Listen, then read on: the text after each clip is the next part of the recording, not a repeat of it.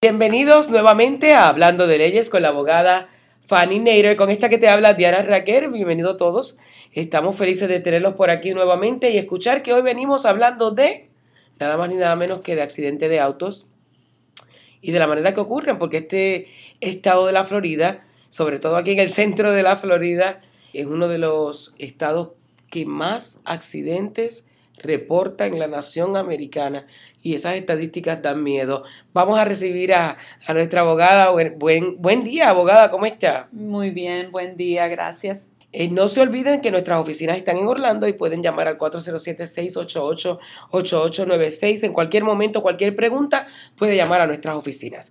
Abogada, pues vamos a hablar de accidentes. Como dije, las estadísticas nos, nos ponen el dedo encima como que somos lo peor de lo peor en la carretera. Sí, eso es, eh, efectivamente eso es correcto. Creo que estamos terceros en el país como el, peor estado en accidentes. Tenemos una de las carreteras más peligrosas, que es la I-4, en todo el país. Y la I-95, las dos están aquí, pasan por el centro de la Florida. Exacto, entonces sí, hay mucho peligro. Y aparte de eso, vamos a poner todos los factores que contribuyen a un accidente no tenemos una, ley que nos cause a dejar las distracciones fuera del carro, llueve mucho. Las velocidades en el estado de la Florida en las carreteras mayores también es bastante alta. Sí, pero y también hay un error que yo he visto aquí, abogada, y a lo mejor estoy equivocada y me corrige. De momento estamos en 65 y de momento estamos en 45. Sí. En una distancia que no es exageradamente amplia que, el cambio es drástico para una, una, distancia corta. Sobre todo la 415. Yo he notado que cuando yo voy por la 415 dice 45, no menos de media milla ya estamos en 60 y de momento menos de media milla estamos otra vez a 40 y ahí la policía hace fiesta. Porque vienes, la velocidad es 60 y es raro el que baje. Viene cómodo, tranquilo, a bajar de momento a 65, creas un caos y creas un accidente. Y yo veo cada día que salgo a la calle más y más accidentes y este pueblo, yo creo que mientras más carreteras le hacen, el problema es para sacarnos del problema y el problema se intensifica más. Eso es así. Pues una otra carretera que tiene ese problema que la velocidad baja 10 millas por hora es la 408 yo cojo esa carretera todos los días para venir a la oficina y cuando te sales de la 417 te montas a la 408 yendo hacia el centro viniendo del este de Orlando empieza a 65 y cuando llega por la Goldenrod y la 408 baja de inmediato a 55. Son, eh, eh, lo más importante aquí es una persona que no tiene mucha experiencia manejando ve el cambio y que le presta atención, porque es que mucha gente tampoco presta atención al millaje, inmediatamente le da el freno y baja inmediatamente a 55. Bueno, viene una persona a 65, 70, 75, no va a poder parar porque no, no espera ese cambio de velocidad y muchas veces por eso vemos los accidentes. Tienen mucha razón, eso, eso es una gran causa de los accidentes, también obviamente las personas que manejan distraídas y ahora que hemos visto tanta lluvia es increíble los trancones que vemos a causa de accidentes supremamente violentos, tres, cuatro, cinco carros involucrados. Abogada, ¿qué es lo primero que recomienda para la persona que sufre un accidente de momento? Que está en la carretera, sufre un accidente, está con su familia, hay más de quizás hay dos carros envueltos, pero también los hemos visto de tres y de cuatro y de cinco y de muchos más. ¿Qué le recomienda la abogada a esa gente? Bueno, lo más importante es asesorar que todo el mundo esté bien, que todo el mundo esté, no necesite, que las personas no necesiten atención médica y si necesitan la atención médica que inmediatamente llamen al 911 para poder obtener la asistencia de, personal médico. Eso es lo primero, ante nada, asesorarse en que todos estén bien. Después de eso, llamar a la policía. Es muy importante que la policía venga y asesore el daño, la culpabilidad de quien causó el accidente, especialmente cuando estamos hablando de muchos carros, porque pudo haber sido una persona que causó el accidente, como pudieron haber sido tres diferentes accidentes unidos por un golpe. Entonces, no, necesariamente fue un solo accidente, sino tres diferentes, pero vino una persona que no se dio cuenta y le dio al último carro o pegó de cierta manera que causó el accidente que se empeorara. Lo he visto yo personalmente en los casos que tengo aquí en la oficina, donde una persona entrando a la 4 le pega un carro que estaba frenando porque había un accidente al frente esa persona le pega a ese carro, ese carro se desvió al carril del medio, le pegó a, un carro que causó que ese carro le pegara a otro carro, que terminó pegándole a otro carro y fue un solo accidente. El bendito efecto dominó. Ay, sí, fue tremendo el accidente. Y después para tratar de ver quién fue el culpable y ese tipo de cosas, se necesita un policía porque el policía obviamente va a venir y va a tomar la información de cada individuo y va a poder determinar hasta cierto punto cómo sucedieron los hechos aunque el reporte de accidente no es aceptado y no se puede presentar en corte, sí nos asiste para obtener cierta información. Entonces, siempre llamar a la policía es importante. Tener ese reporte, ese reporte. es sumamente importante. Y más cuando necesita la asistencia de un abogado. Correcto. Para darle una guía al abogado cómo va a empezar a pelear ese caso, ¿no? Exacto, exacto. Y para poder determinar cuántas personas habían en el carro. Muchas veces, si no llaman a la policía y hay tres, cuatro personas en el carro, las compañías de seguros empiezan a cuestionar a las otras personas que iban en el carro, si en realidad estaban ahí, por causas de diferentes situaciones que han sucedido de fraude, determinan que posiblemente puede haber un fraude porque como habían tres o cuatro personas en el carro a esa hora y porque nadie los vio, etc. Entonces, si el policía llega, el policía tiene la obligación de poner cuántos pasajeros había en cada carro. No sé si en algún momento determinado, eh, yo que llevo ya veintipico de años viviendo aquí en la Florida Central, al principio tuve mis contratiempos porque las leyes varían de una forma u otra de país a otro país.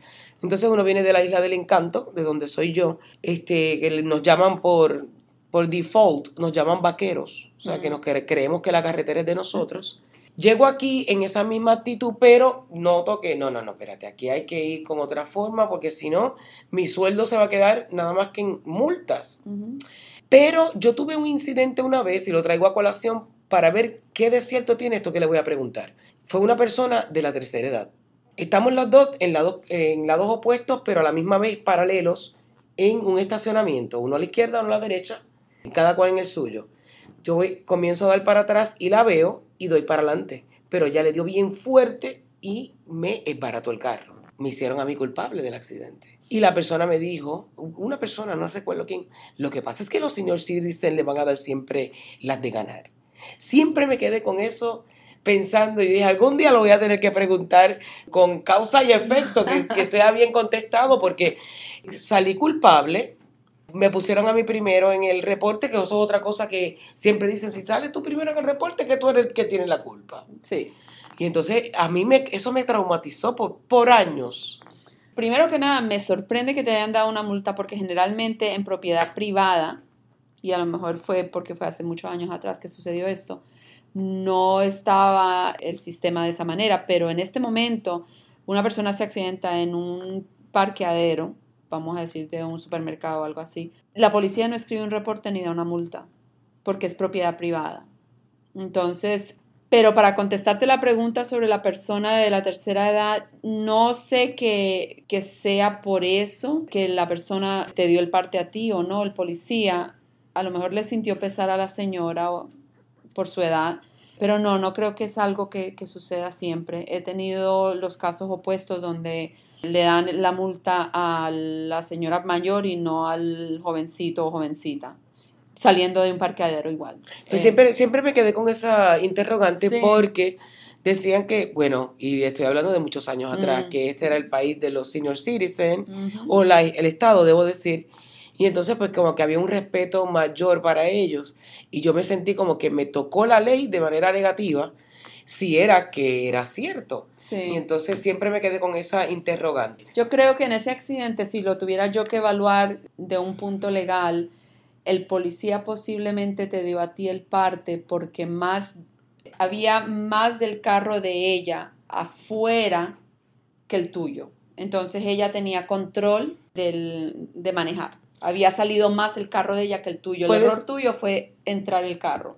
Pero es que la veo que aquel aparato que era un impala, que yo digo que eso estaba de, los 60, que es más duro que un saco de cemento. Entonces yo dije, me voy a baratar. Mi carrito era un carrito deportivo pequeñito. Yo dije, me lo voy a baratar. yo vuelvo y, me ubico en el estacionamiento y ella siguió. O sea, que, que ella acabó con mi carrito. Sí, y a, lo mejor ella no puede manejar un carro tan grande. Increíble. ¿Cómo se hace cuando la persona ya está accidentada, tiene lesiones, lesiones aquí? ¿Cómo empieza a trabajar esto una vez que llega al, al médico? ¿Tiene que llamar al abogado o al hospital, debo decir, tiene que llamar al abogado, reportar todo este asunto, porque hay gente que tienen accidentes y no hacen nada y después tienen un montón de dolores y dolores y dolamas por no hicieron las cosas correctamente. Es importante identificar las lesiones. Por muy insignificante que piense la persona que son esas lesiones, se tienen que identificar. Sin saber concretamente de un médico que están bien, no deben de asumir que están bien. Es importante que vayan al doctor, que tengan esa asesoría en, sea al hospital, a, una, a un punto de urgencias, que encuentren uno de esos eh, urgencias móviles o cosas así que hay por ahí. Importante que los vea un doctor y que determine el doctor que todo está bien, si hay necesidad de rayos X, de CTs, cosas así. Muy importante que traten de recibir ese tipo de tratamiento. Yo hace muchos años atrás tuve un caso donde mi cliente tuvo un accidente bastante, fue bien fuerte el accidente. Y un muchacho joven, 20, 22 años, decidió que, que no, que él iba a estar bien, que le dolía un poco el cuello y tenía un dolor de cabeza que no se le quería ir, pero él iba a estar bien. Como a los 4 o 5 días del accidente, él se desmayó y lo llevaron al, al hospital. Estando en el hospital, le hacen un CT y tenía un hematoma en el cerebro causado por el trauma del accidente. ¿Quién se iba a imaginar? La mamá me dijo, sí, yo le había notado a él actuando raro, hay veces se repetía, los ojos se le veían desorbitados, pero cuando le preguntábamos si él estaba bien, él nos decía que estaba bien hasta que se desmayó. Y llegan al hospital y el doctor le, les preguntó si él ha tenido algún golpe a la cabeza, un trauma o algo así, porque es un hematoma, eso solamente se va a ver de la magnitud que se vio por un trauma. Entonces la mamá le explicó que sí, que, había recibido una, un, había un golpe fuerte en el lado de, de manejar, un, carro se cruzó el pare y le dio a él en todo el medio y él recibió, el cuerpo de él recibió todo el impacto. Bueno, él estuvo en el hospital tres meses. Oh, wow. Tres meses. Entonces no debe de uno asumir que... Que está bien. Que está bien. Que, fue un golpecito leve y tal. Eh, oh, sí, por muy leve que sea, es importante entender que todos nosotros estamos compuestos diferentes. Y lo que para mí a lo mejor no sea un golpe grave o fuerte, para otra persona, por, la, por su cuerpo, por su física, va a ser un impacto más fuerte. A una persona de 15, 20 años, un impacto leve, a lo mejor no le cause dolor, pero una persona que haya tenido una cirugía en la espina dorsal o que tenga escoliosis o que tenga 60 años, ese mismo golpe va a causar diferentes síntomas. Entonces siempre tienen que tomar eso en cuenta. Simplemente porque uno ve que el bumper fue lo único que se dañó, no quiere decir que ese golpe no transmitió al cuerpo. Si uno está implicado en un accidente de tránsito, ya hablamos que es importante reportarlo a la policía. Pero ¿qué pasa si la persona ya tiene problemas con la licencia o no tenía seguro? Ahí se complican las cosas. Licencia sucede muy a menudo, desafortunadamente, donde los jóvenes manejan con el permiso de manejar o aprenden a manejar jóvenes nosotros los latinos tenemos la tendencia a enseñarle a nuestros hijos a manejar jóvenes y me incluyo en eso porque tanto en mi casa como amistades que tenemos, los niños a los cinco años en la falda están con el timón. En, nuestro, en otros países, en Lo he visto aquí, pero sí, es algo que hacemos en nuestros países. Ya a los 13, 14 años no es fuera de lo común ciertos padres decirle al hijo o a, la hija, mueve el carro para que salga tu mamá o salga tu hermano con el otro carro. Y va el muchachito y lo hace, cogen confianza a temprana edad. Y he conocido personas que a los niños que estaban con una licencia, con una licencia temporaria le decían, ve y cómprame un galón de leche. Y porque era cruzar la calle, iba el joven en el carro no teniendo una licencia. Eso es peligroso. Y piensa no que no va a pasar nada y peligro acecha en cualquier esquina. En esas circunstancias aunque haya seguro, el seguro lo pueden cancelar porque estaba manejando una persona que aunque haya tenido un permiso de manejar, no iba con una persona mayor de 21 años. El seguro, aunque haya estado vigente en el momento del accidente, lo pueden cancelar porque el adulto... Por la negligencia de haber dejado a un adulto a un menor Correcto. manejar sin la licencia de conducir. Correcto, eso puede suceder. Y si no hay seguro, dependiendo qué parte no tiene seguro, ¿no? Va, va a causar ciertas dificultades en el caso cuando se haga el reclamo para, para todo, cuando se haga el reclamo para arreglar el carro o por los daños al cuerpo. Y no creo que aquí en el centro de la Florida haya una familia con adolescentes que no haya tenido su dolor de cabeza en cuanto a multas, en cuanto a la licencia de, los de ellos, eh, porque yo creo que esa es la orden del día. Sí. Por más que uno le dice no hagas esto, es cuando más rápido ellos lo hacen es cuando más tropiezos tienen y entonces el problema tiene que resolverlo papá y mamá. Entonces la póliza, si estaba eh, los hijos en la póliza del padre, termina subiendo el doble. O le dicen a uno, ya no te voy a reanudar porque tienes a esos muchachos que manejan horrible y han tenido mil accidentes. Siempre hablamos de accidentes y también hablamos de, de, motocicleta, que es otro tipo de accidente. También hablamos, hemos hablado en, el, en, todos estos programas, hemos estado hablando de muchas cosas y sobre todo este tipo de accidente de cuando es un auto de, de la compañía. Hace poco escuchaba un amigo mío que decía, no, pero yo tuve un accidente con la compañía, tengo problemas. Y yo, y ok, pero yo no tengo seguro. porque no tiene seguro? Porque yo no tengo carro, el carro es de la compañía. Y todo era porque no tenía seguro. Entonces la cosa se estaba complicando porque creo que hay un problema ahí, lo que es welcome con accidentes. Era un lío que había increíble. Sí, y eso pasa mucho. Si la persona depende del vehículo de la compañía para transportarse aún después de que salgan del trabajo. Han habido muchos casos que han llegado hasta la Corte del Estado de la Florida donde la pregunta es en qué momento empieza el trabajo y en qué momento termina, el trabajo, ya que esta persona maneja el carro de la compañía, ¿no? Y hay diferentes maneras de verlo. Siempre eh, la, la respuesta a esa pregunta es una pregunta y es si en qué capacidad iba esa persona. Iba en la capacidad de empleado para el beneficio de la compañía o iba en capacidad de individuo camino a su casa o en mm. camino a un restaurante, lo que sea. Eso es lo importante. Y va a depender de las circunstancias. Ahora, si él iba estaba en horas de trabajo, iba a un propósito para el beneficio de la compañía, entonces el Workers' Comp va a, va a entrar y va a ser primero que cualquier otro eh, seguro médico que ofrezca la póliza del carro.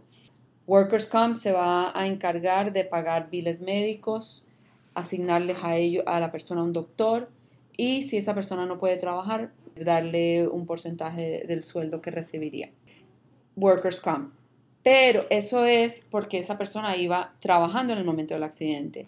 Si el accidente no fue culpa de ellos y otra persona lo causó, eh, causó el accidente, ese individuo va a tener beneficios de Workers' Comp y el derecho de demanda en contra de la persona que causó el accidente. Son dos acciones completamente diferentes. Una es por pérdida de trabajo a causa de las lesiones y a causa de esas lesiones que ocurrieron durante el trabajo, el empleador se responsabiliza. Pero también él tiene el derecho de una acción por negligencia en contra de la persona que causa el accidente dos cosas diferentes que en cierto momento una va a afectar a la otra, pero se tratan diferentes. Cuando se va a batallar, en, me imagino que en corte, antes de ir a corte, ya se han finiquitado los gastos de, o sea, se han terminado o han hecho los pagos ya de médicos, de hospitales, porque hay gente que empieza, ah, pero no han pagado, ah, pero que los debo, pero ¿a quién me los va a pagar? ¿Y quién es que va? Quiero escuchar un poquito acerca de eso hay dos partes, dos, la póliza que uno compra en, este en el estado de la Florida contiene lo que se llama el PIP. El PIP o Personal Injury Protection es mandatorio en el estado de la Florida.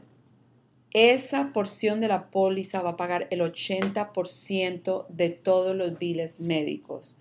Muchas personas me dicen, pero ¿por qué si yo no tuve la culpa del accidente, ¿por qué tenemos que involucrar a mi póliza? Muchos de ustedes a lo mejor han escuchado de que el estado de la Florida es un estado sin culpa. Stay no fault. No fault. Exacto. por ahí. Eso quiere decir que ese seguro, el PIP, está disponible para el dueño de esa póliza, tenga o no tenga culpa en un accidente. Por razón de esa ley, como está escrita, ese seguro tiene que pagar los beneficios médicos. El 20% adicional más daños y perjuicios en el pasado, en el futuro y otros daños que se, pueden atribuir, eh, van a demandarse de la póliza de la otra persona, de la persona que causó el accidente. El PIP va a ser primero hasta 10 mil dólares o si compran más, en ciertas ocasiones ciertas pólizas ofrecen poder comprar más. Lo mínimo son 10 mil porque es lo que manda el Estado de la Florida, la ley del Estado de la Florida. Eso es lo que va a pagar los biles médicos y tiene uno que utilizar la póliza de uno para eso, sin, sin pregunta alguna. La única excepción es de lo que estábamos hablando ahorita, que fue Workers' Compensation. Workers' Compensation va a pagar primero y PIP va a ser secundario. Es de la única manera que el PIP va a ser segundo a pagar. Y en el caso que no haya, eh, no sea un, accidente donde esté envuelto, pues, automóvil de una, una compañía, que sea un, pues yo, vamos a poner un ejemplo, yo, ¿qué pasa si el accidente es de una magnitud que no cubra lo que me exige la ley con el seguro, que son los 10 mil? En esa situación, si la persona, eh, que la otra persona, ¿no? Voy a aclarar algo. Property damage que compramos, que es mandatorio, es para el beneficio de otra persona, no para el beneficio de nosotros. Ok. Entonces, si tú fuiste culpable en el accidente y los 10 mil dólares no son suficientes para cubrir el daño de la otra persona, esa persona si compró seguro por sí mismo para su beneficio, puede ir en contra de su propio seguro por el resto.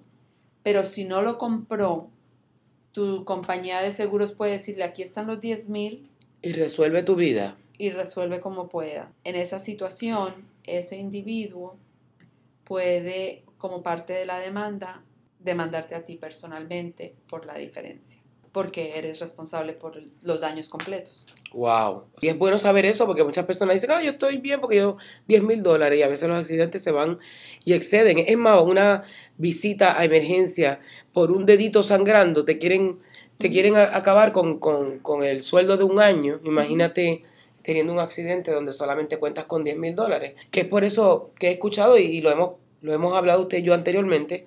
Lo importante es que siempre poner una póliza un poquito, quizás un poquito más costosa, pero que a la larga te pueda traer más tranquilidad en un momento de accidente, ¿no? Correcto, sí. Hay una...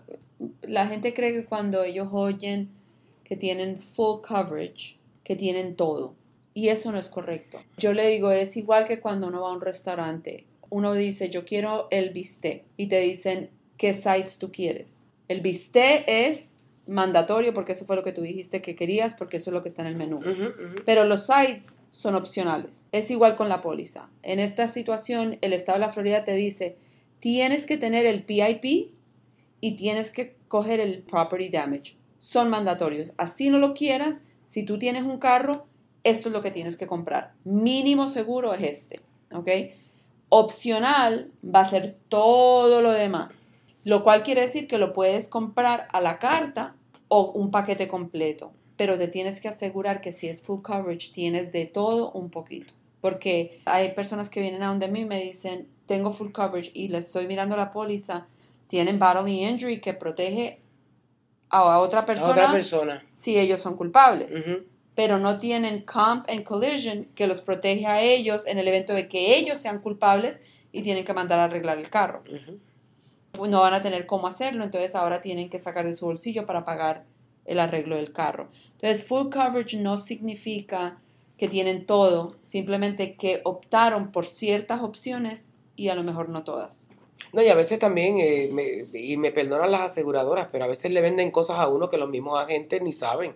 Lo que te están vendiendo. Yo he pasado por eso, que me han dicho, pero ve acá, y si tú tienes un accidente y qué sé yo, ¿para qué tú quieres la póliza que no es? ¿Por qué? Porque te están poniendo cosas que estás pagando de más. Y entonces las que tienen que pagarse de más no están cubiertas verdaderamente. Así que es bueno siempre tener un abogado en quien uno pueda apoyar ese eh, y, y, digo beneficiarse del conocimiento para hacer una buena selección de una de una póliza, porque en realidad pues no estoy menospreciando a ninguna aseguranza, pero hay agentes de seguro que uno va confiado en que te van a vender lo mejor y encuentras que al fin y al cabo no tienes lo mejor. Exacto. Y cuando pasa un accidente, tú vienes y peleas porque no, yo puedo con esto y puedo cubrir y cuando vienes a ver en realidad no puedes cubrir nada. Ah, exacto. Porque estás pagando por algo, pues estás pagando por algo que en realidad ni sabías que ni tenías y que no tenías. Porque lo que- quizás pensaba que tenía, ni lo tenía. Ni lo tienes. El tiempo se nos acaba. Tenemos muchísimas más preguntas, pero sé que vamos a estar más adelante con más y más programas de hablando de leyes. Así que va a ser más que un placer seguirla teniendo con nosotros, abogada Fanny. Y también vamos a tener la oportunidad de seguir hablando más adelante con Mari Carmen, con Mari Carmen Ortiz, nuestra abogada de inmigración. Gracias por escuchar hablando de leyes. Nosotros regresamos la próxima semana, el mismo día y a la misma hora por esta estación. Y además puedes seguirnos en Facebook, Twitter, Instagram, también visitar nuestra página web naderlove.com o sencillamente puede llamar a nuestras oficinas 407-688-8896 y nosotros le vamos a contestar con todo el cariño del mundo y lo vamos a tratar de ayudar. Muchísimas gracias, abogada. Gracias, hasta luego.